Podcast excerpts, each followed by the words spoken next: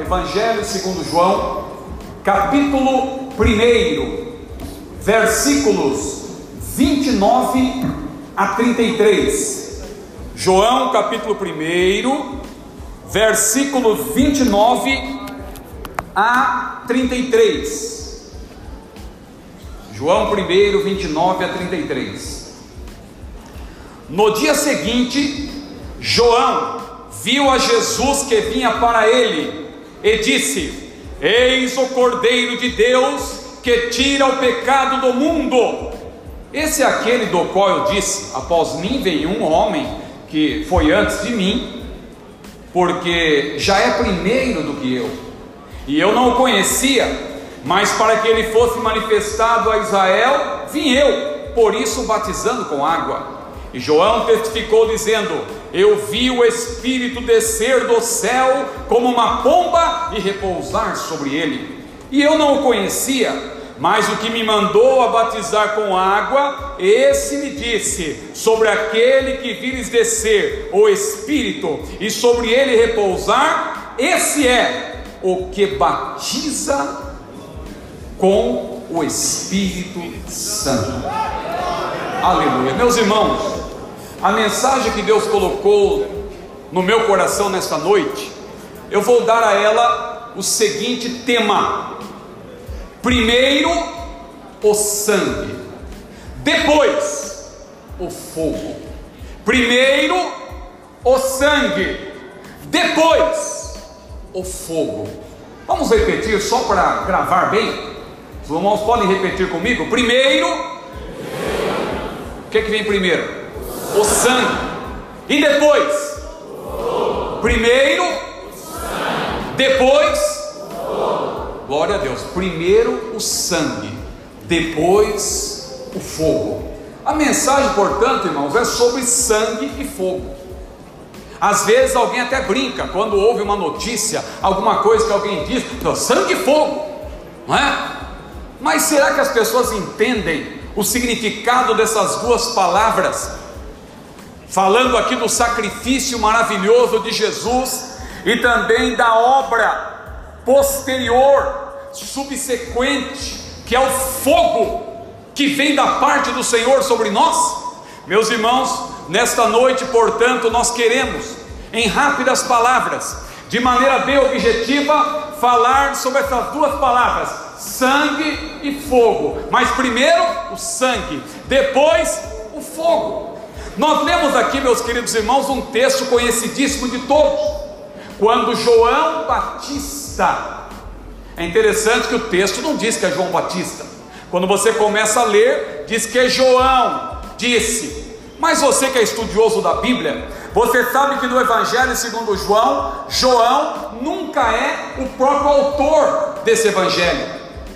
O evangelista João, ou o apóstolo João, ele não se identifica ele se apresenta, na verdade, como o discípulo a quem Jesus amava. Ele nunca se apresenta pelo nome, João.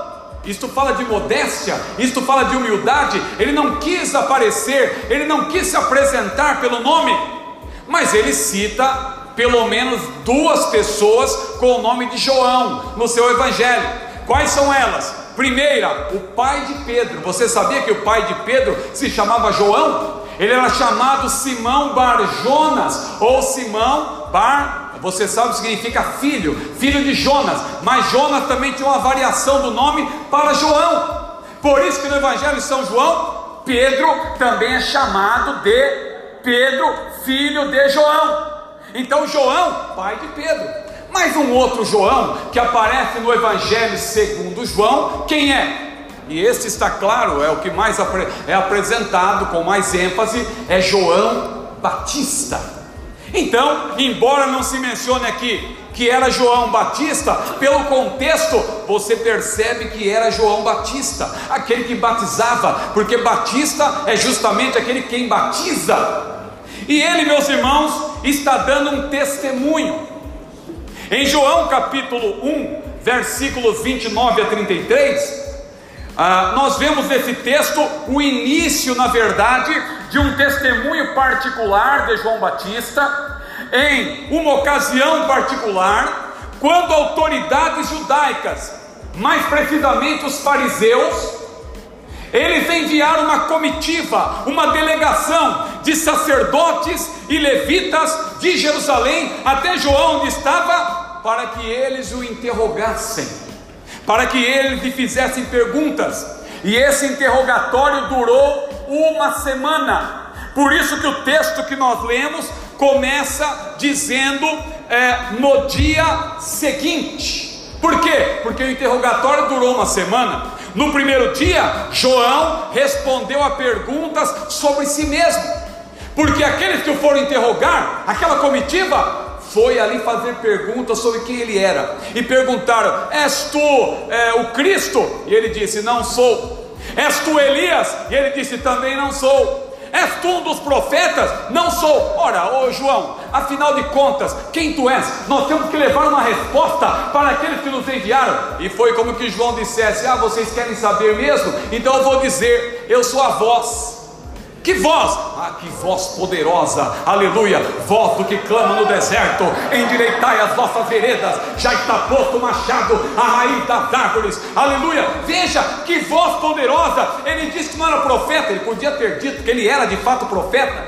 mas ele não era o Cristo, isso, claro, ele negou com ênfase, mas veja que ele era humilde, ele não queria glória para si, mas para frente ele diz: convém que ele cresça e que eu diminua. Por isso ele fez questão de dizer: Eu sou a voz. Ele era apenas uma voz, mas que voz poderosa era aquela? Era a voz, aleluia, a autêntica voz, porque Frank Sinatra, no auge do seu estrelato, ele foi chamado de The Voice, a voz, mas na verdade, muito antes dele, João Batista, aleluia, já era a voz do que clama no deserto. Glória seja dada ao maravilhoso nome do Senhor. Então, no primeiro dia, ele deu testemunho de si mesmo, ele disse quem ele era. Mas a partir do segundo dia, por isso o texto diz no dia seguinte, no dia seguinte, João começou a falar de Jesus Cristo, aleluia, e ele na verdade fez duas profecias, porque João era profeta, ele profetizou o que? A morte do Senhor Jesus, a morte expiatória,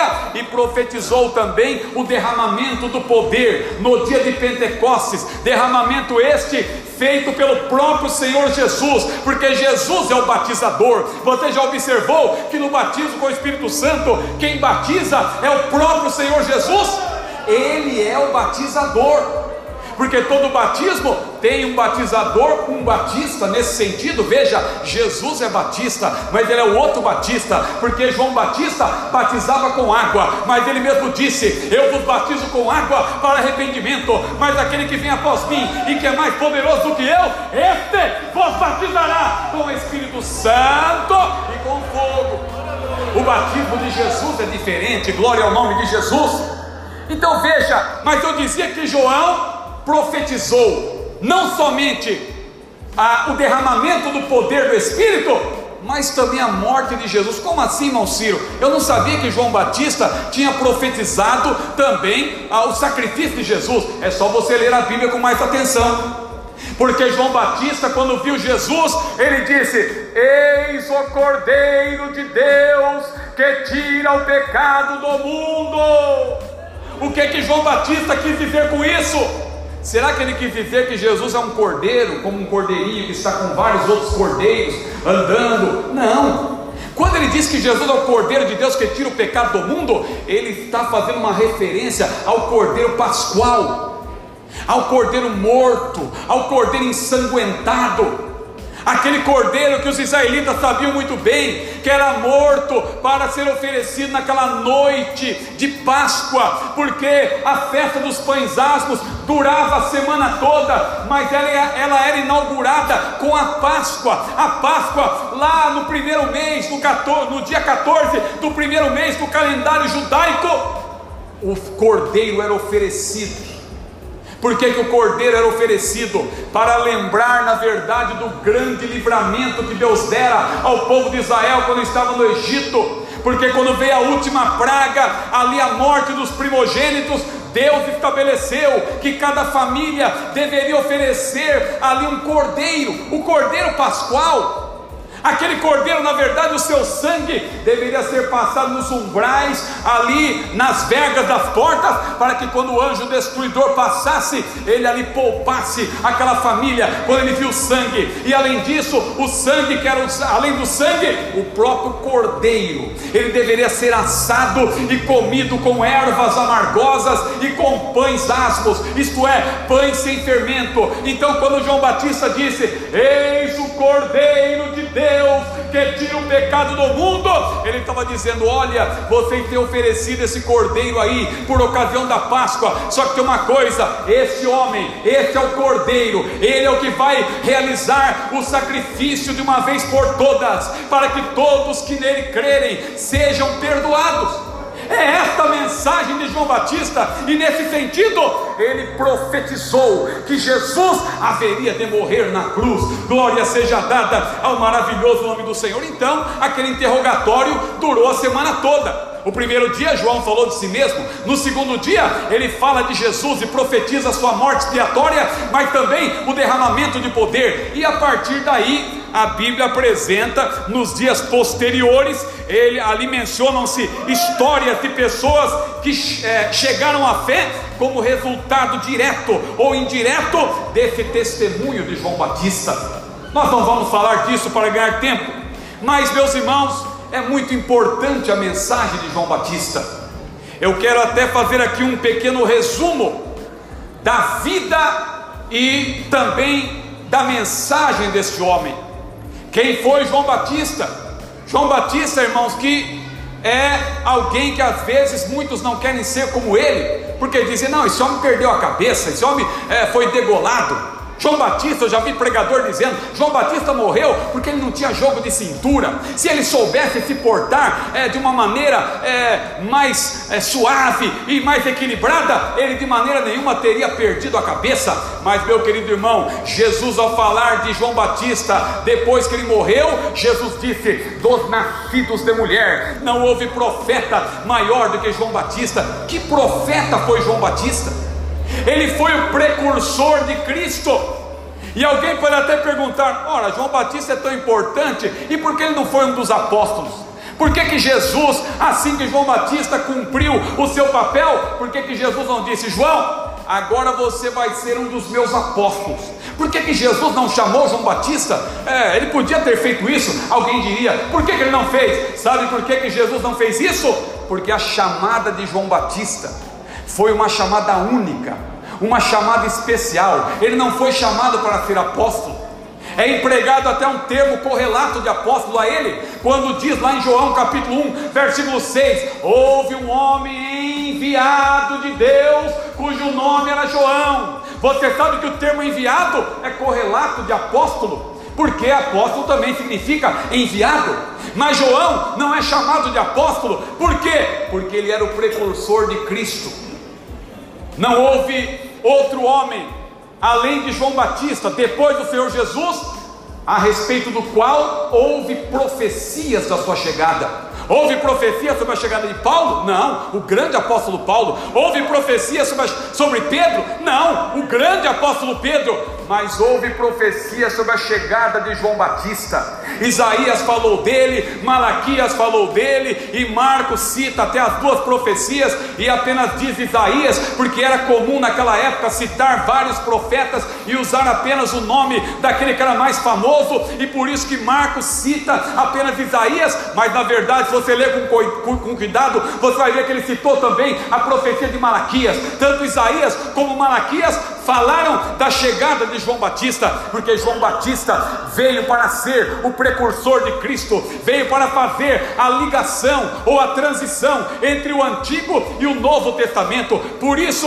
ele era um profeta no Novo Testamento, mas ainda nos moldes do Antigo Testamento.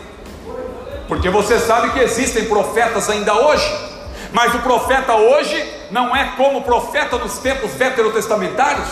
O profeta do Antigo Testamento, ele era uma espécie de um mediador, até as pessoas consultavam o profeta. Hoje o crente não precisa consultar o profeta. Primeiro, porque o Espírito Santo está conosco, o Paráclito, e ele fala quando quer e como quer. E outra, nós temos a Bíblia, a palavra de Deus completa, e a palavra de Deus é lâmpada para os nossos pés e luz para o nosso caminho. O crente hoje não precisa consultar profeta, mas Deus fala por meio de profecia.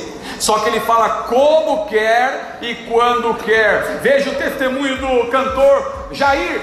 O Deus enviou o irmão para levar um hino até ele. Comigo já aconteceu coisas semelhantes. Eu me lembro quando eu era recém-casado, eu entrei num táxi para que eu fosse a um determinado lugar, e dali a pouco eu estava quieto ali, o taxista começou a conversar comigo, começou a puxar assunto, e conversa vai, conversa vem, dali a pouco aquele homem começa a falar em línguas, o Espírito Santo toma ele, e ele começa a dizer tudo o que estava acontecendo na minha vida, e ele disse: Olha, está acontecendo isso, e isso, e isso, mas a partir de agora vai acontecer isso, e isso, e assim diz o Senhor, uma coisa? Tudo aquilo que ele falou se cumpriu, porque Deus fala como quer, aleluia, e usa quem quiser, pode usar até uma criança, aleluia, porque o Senhor tem liberdade para agir. Mas João ainda veio com o ministério profético nos moldes do Antigo Testamento, apesar de estar no Novo Testamento. Que grande homem foi João Batista, não há tempo de continuar falando aqui sobre ele, mas vale a pena citar um pouco da sua mensagem.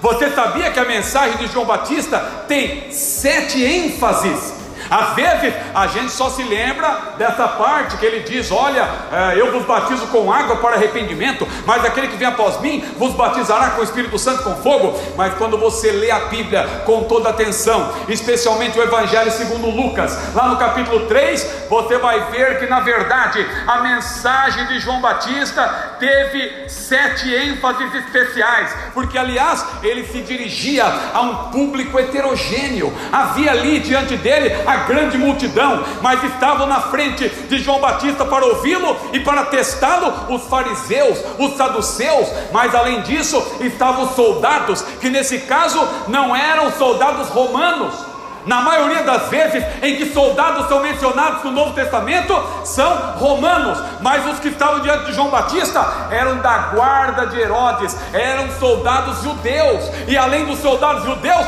havia também os publicanos, todas essas pessoas, os cobradores de impostos, estavam diante de João Batista, e para você notar que a mensagem de João Batista é uma mensagem que continua atual, porque ele não falava desse próprio, ele também, a exemplo de Jesus, se bem que ele foi precursor de Jesus, mas ele veio já para pregar, para antecipar aquilo que Jesus pregou, e Jesus também não falava a sua própria mensagem. Jesus, quando andou na terra, ele disse: A minha doutrina não é minha, mas do Pai que me enviou. E João Batista também, ele não falou de si mesmo, ele apresentou a mensagem do Pai.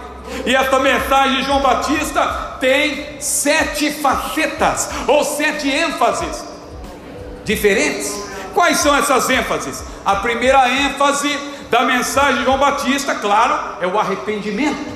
A primeira mensagem de João Batista, ou a primeira ênfase da sua mensagem, foi o arrependimento. Ele, quando começou a pregar lá no deserto da Judéia, ele disse: Arrependei-vos. Interessante que foi esta também a primeira pregação de Jesus: Arrependei-vos. E tem pregador hoje em dia que não quer pregar sobre o arrependimento, fica inventando mensagem, fica querendo massagear, massagear o ego do povo. Meu irmão, Jesus não te chamou para massagear o ego do povo, Jesus te chamou para pregar o arrependimento.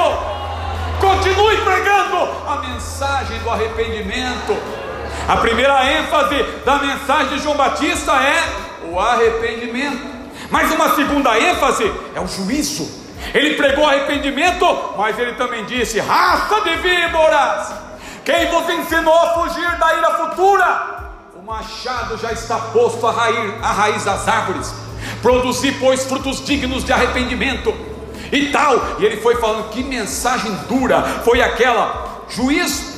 Mas, meus irmãos, se você continuar lendo Lucas capítulo 3, você vai ver que teve uma terceira ênfase. Que ênfase foi esta? A mensagem sobre a solidariedade.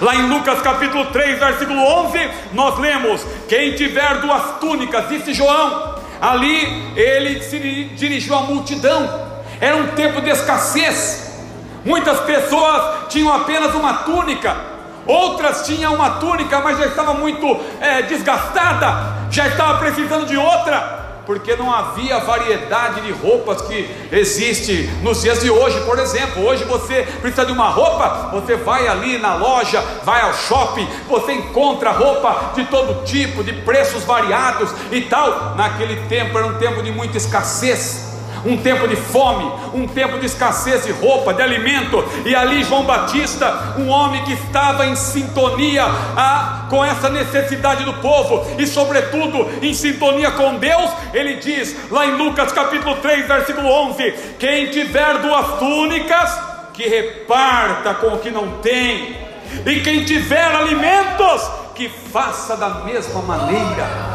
Mensagem de solidariedade, mensagem pensando também é, nas questões sociais. Quem disse que no Evangelho também não há ênfase para esse aspecto? Veja como o próprio João Batista, ali, o precursor de Cristo, ele já deu ênfase para a necessidade de solidarizar-se com as necessidades das pessoas. Mas uma quarta ênfase, meus irmãos, é é interessante que eu citei aqui que essa mensagem foi dirigida à multidão, mas repito, havia também publicanos, havia ali fariseus e saduceus, claro que a mensagem de juízo foi para esses religiosos especialmente, fariseus e saduceus, mas havia também os soldados.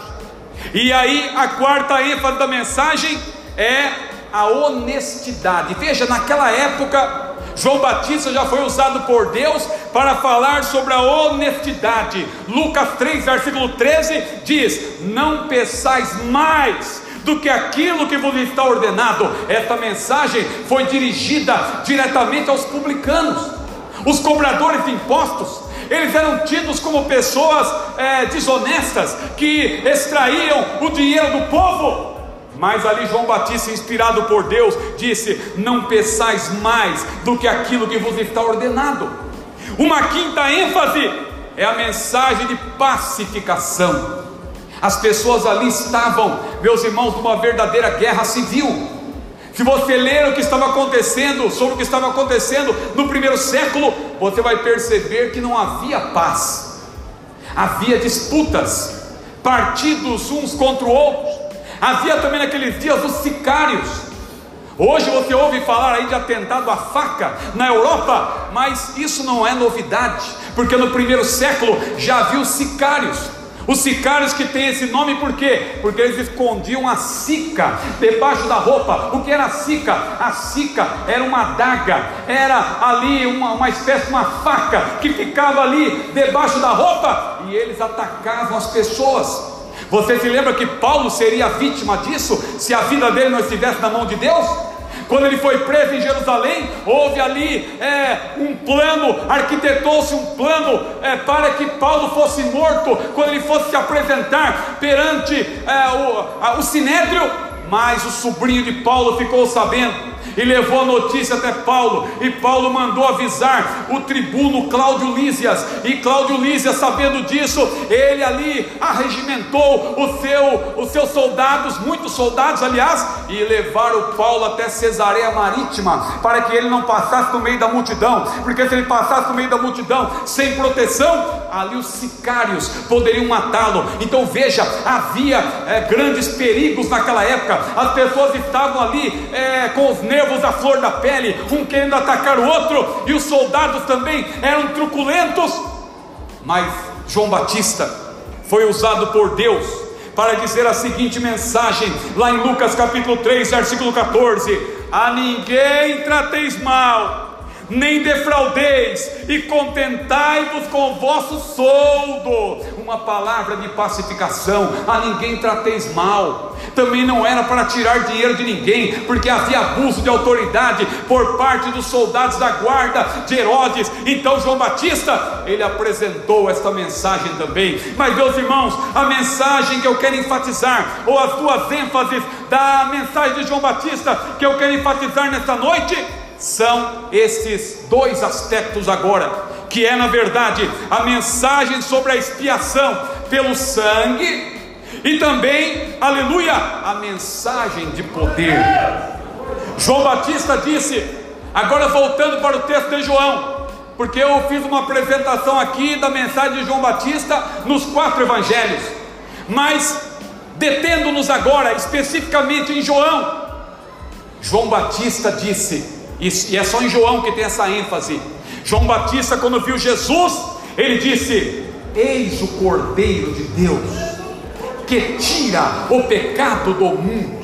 Veja, eis o Cordeiro de Deus que tira o pecado do mundo. João, inspirado pelo Espírito Santo, disse que Jesus é o Cordeiro de Deus.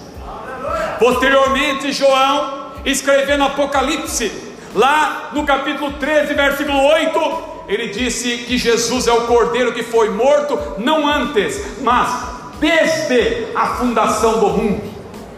O que significa isso? Jesus é o Cordeiro que foi morto desde a fundação do mundo. Significa que todos os cordeiros que antes de Jesus morreram de forma sacrificial, eles apontam para o sacrifício único, o sacrifício é, que Jesus realizou de uma vez por todas aleluia, todos aqueles cordeiros mortos sacrificialmente apontam para Jesus, tipificam Jesus, ou são pelo menos símbolo de Jesus. Então veja que no caso do cordeiro pascual é um tipo de Jesus, mas Isaías também falou de um símbolo de Jesus quando ele diz ali como cordeiro mudo não abriu a sua boca, aleluia. Jesus é o Cordeiro de Deus, e João apresentou essa verdade maravilhosa, e ao falar sobre isso, ele disse: Eis o Cordeiro de Deus que tira o pecado do mundo.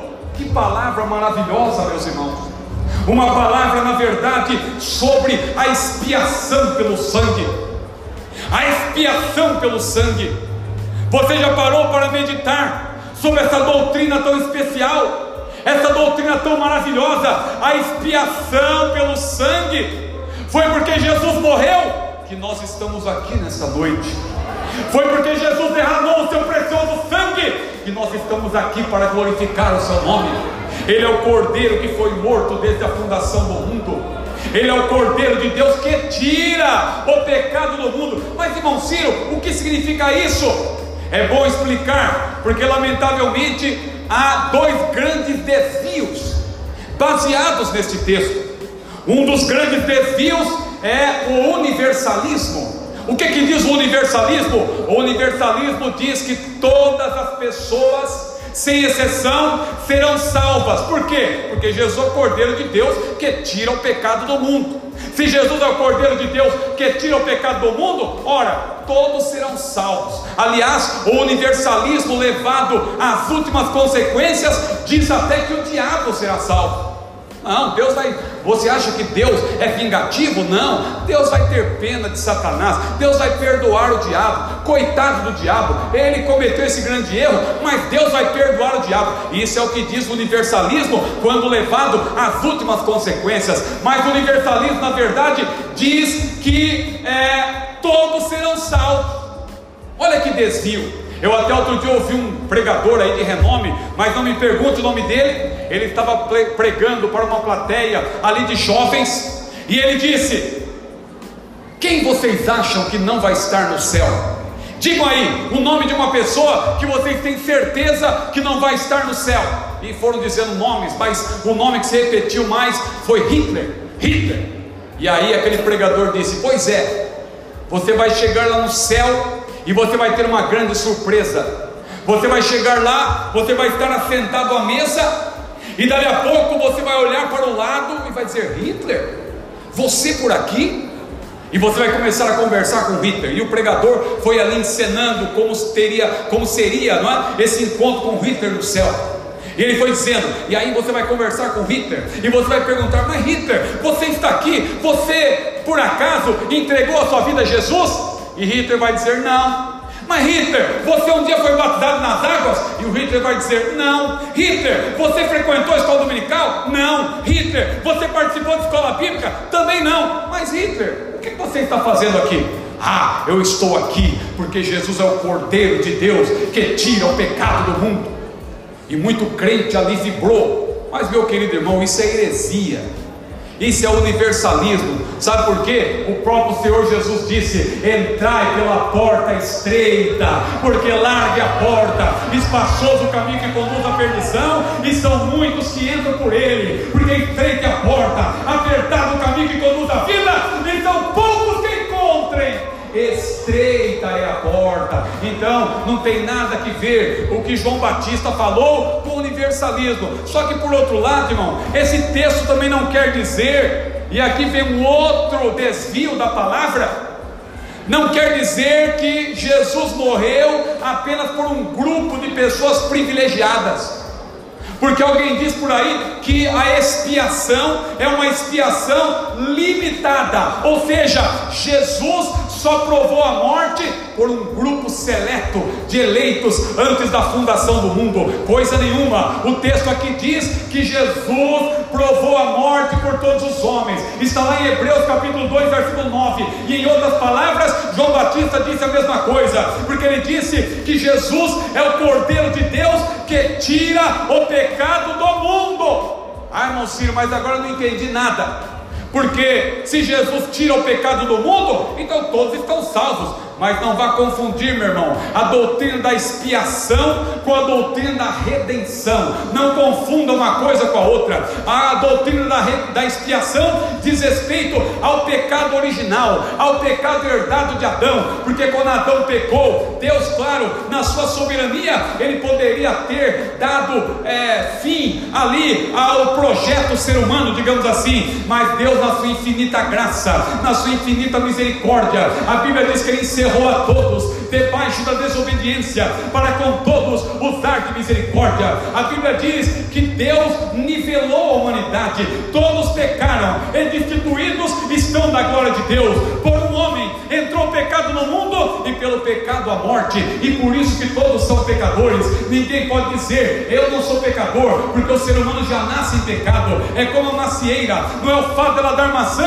que a torna uma macieira, não, ela já é macieira, então ela dá maçã.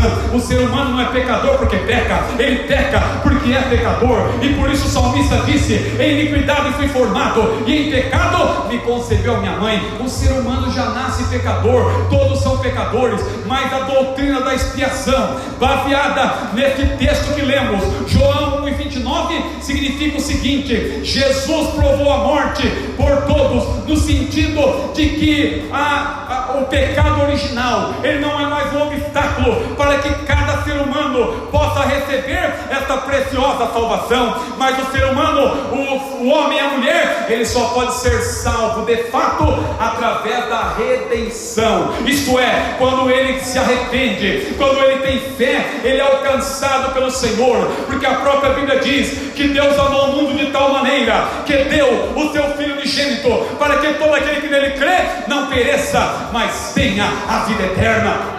Portanto, a mensagem de João Batista é uma mensagem poderosa, uma mensagem sobre a expiação pelo sangue, porque se Jesus não tivesse morrido, se Jesus não tivesse derramado o seu precioso sangue, se ele não tivesse realizado esse sacrifício expiatório, nós não teríamos acesso a Deus.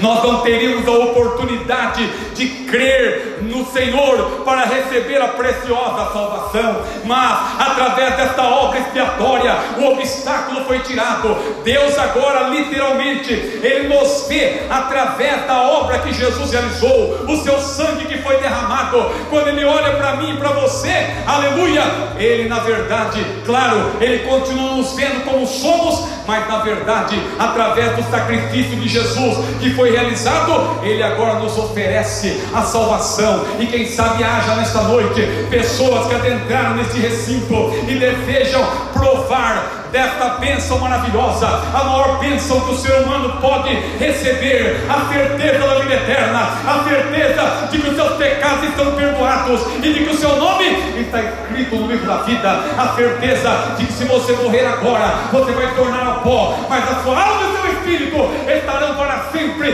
com Jesus no paraíso. Aleluia!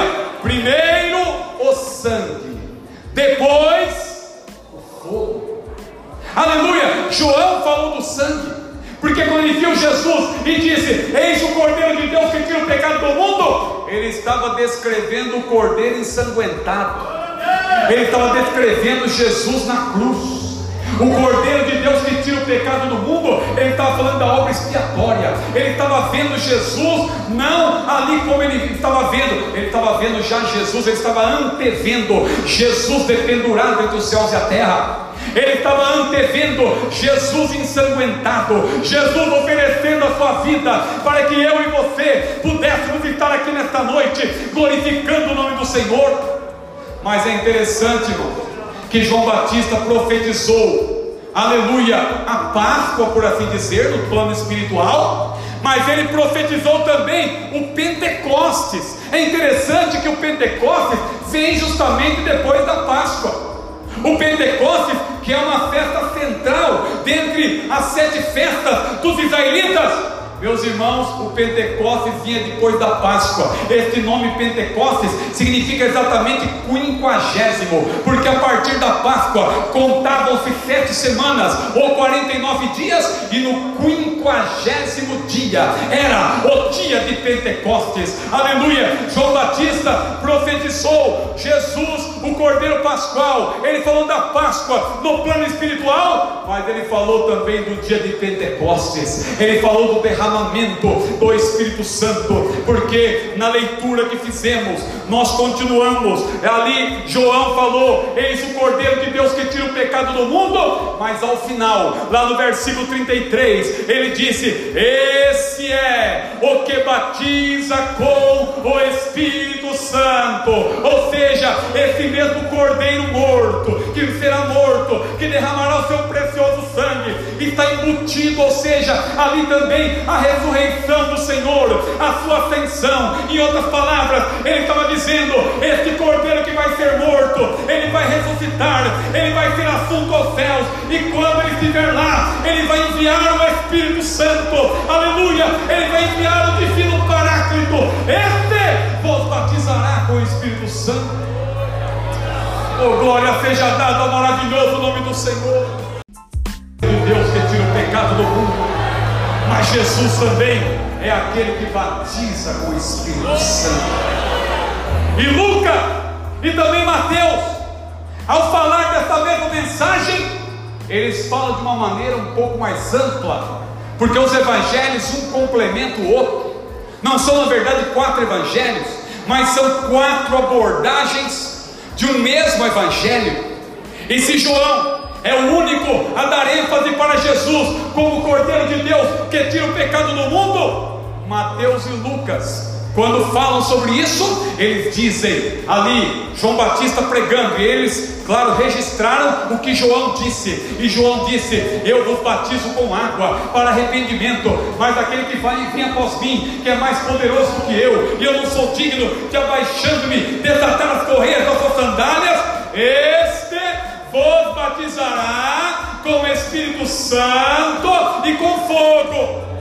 Ele apresenta ali um paralelismo, um paralelismo antitético, como é conhecido, porque ele fala de ele fala de si mesmo que batiza com água e ele contrasta. Ele diz: Olha, eu vos batizo com água. Eu sou batista. Eu sou um batista diferente. Eu sou um batista que batiza com água. Mas o que ele quer dizer? Porque é aquele que vos batiza com fogo. Jesus veio para batizar com fogo. Glória seja dada ao maravilhoso nome do Senhor. Então, meus irmãos, para resumir esta abordagem da palavra de Deus, para nós aqui, com a permissão do nosso querido pastor Daniel, fazer uma oração com a igreja do Senhor.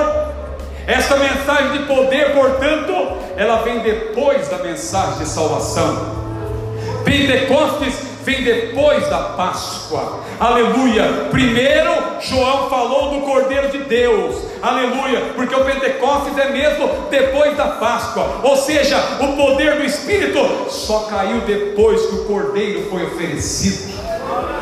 É por isso que nós, irmãos, sabemos que o batismo no Espírito Santo é uma segunda benção. Muita gente hoje até usa esse termo para zombar de nós. Ah, segunda bênção. É, que conversa é essa? Claro que não é uma segunda bênção dramática como é a salvação, porque a salvação é a maior bênção que a pessoa pode receber na terra. Mas o batismo do Espírito Santo é uma segunda bênção, porque é um revestimento de poder.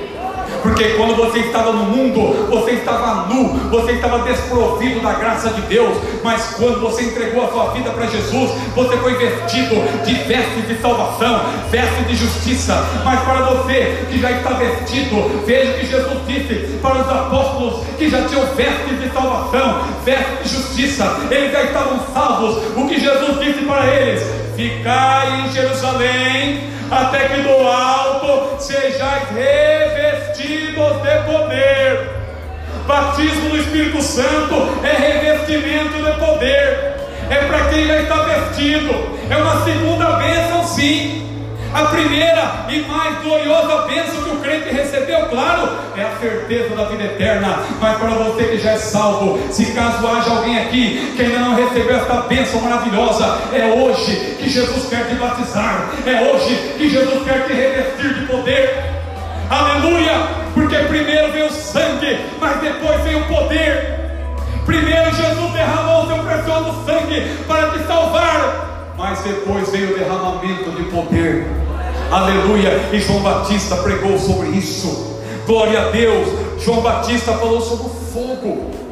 E o fogo ali claramente representa o poder de Deus.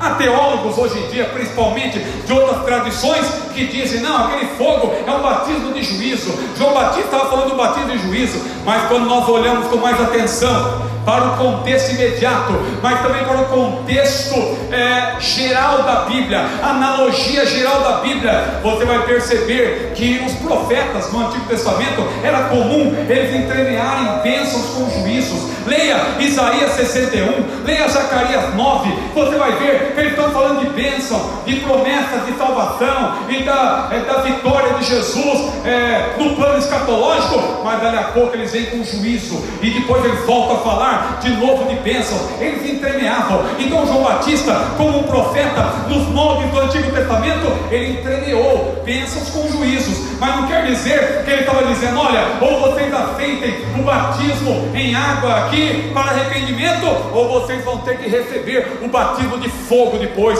Nada disso. Jesus está dizendo que aqueles que estavam recebendo o batismo em água, eles deveriam permanecer crendo em Jesus, porque quando Jesus, aleluia, se manifestou manifestasse, ele iria, na verdade, apresentar um outro batismo, o batismo com fogo, o batismo do céu, o batismo com o Espírito Santo, o fogo representando o poder dinâmico do Espírito Santo, o dínamos, aleluia, o poder que queima todo pecado, o poder, porque o Espírito Santo, claro, ele também é, é um fogo, mas o batismo com o Espírito Santo em si é um revestimento de poder poder. E se você quer receber esta bênção, vamos ficar em pé na presença do Senhor nesta noite. Eu quero só falar rapidamente. Se você quer receber este batismo de poder, esse batismo com o Espírito Santo, você tem que saber que, na verdade, você primeiro tem que receber a salvação, porque na verdade, o que traz o fogo é a salvação.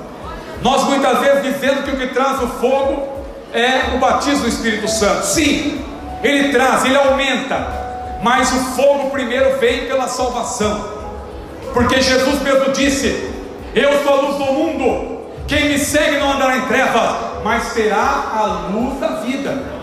E a luz nos tempos bíblicos não havia luz elétrica, era o fogo que estava na tocha, que estava na lâmpada na candeia, mas era o fogo que queimava no combustível. A Bíblia diz que quando Jesus chegou lá, na região lá da Galileia, na província da Galileia, diz a Bíblia: o povo que estava em trevas viu uma grande luz, e aos que estavam sentados na região e sombra da morte, a luz raiou, a salvação traz o fogo.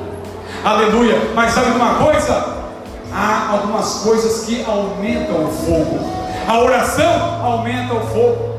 A palavra de Deus aumenta o fogo. Lembra daqueles dois discípulos a caminho de Emaús? Jesus os encontrou, Jesus que já havia ressuscitado, começou a andar paralelamente a eles.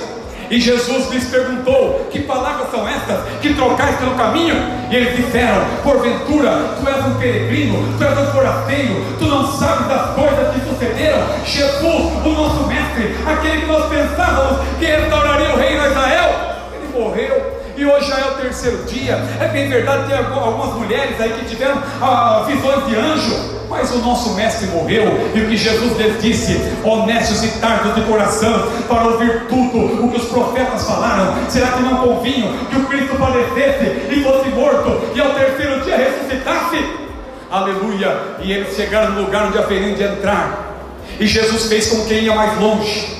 Mas eles disseram: Fica, Senhor, entra na nossa casa, fica conosco. E Jesus entrou. E quando Jesus entrou, aleluia, a Bíblia diz: Quem sabe no momento em que Jesus foi dar graça pelo pão, ali eles viram as marcas das mãos de Jesus. Eles reconheceram que era Jesus. Mas antes que eles pudessem dizer: Jesus, Jesus desapareceu. E quando Jesus desapareceu, um olhou para o outro e disse: Não ardia o teu coração quando ele abria as Escrituras? É, irmão, quando a palavra é pregada, quando a palavra é exposta, o coração arde. O teu coração está ardendo nessa noite? Aleluia! A palavra de Deus produz e aumenta o fogo. Mas além de tudo isso, Deus tem o batismo com o Espírito Santo. Você que já foi iluminado você que já recebeu a salvação, como disse Isaías, que é como uma tocha acesa. Nesta noite, você pode receber o batismo com o Espírito Santo.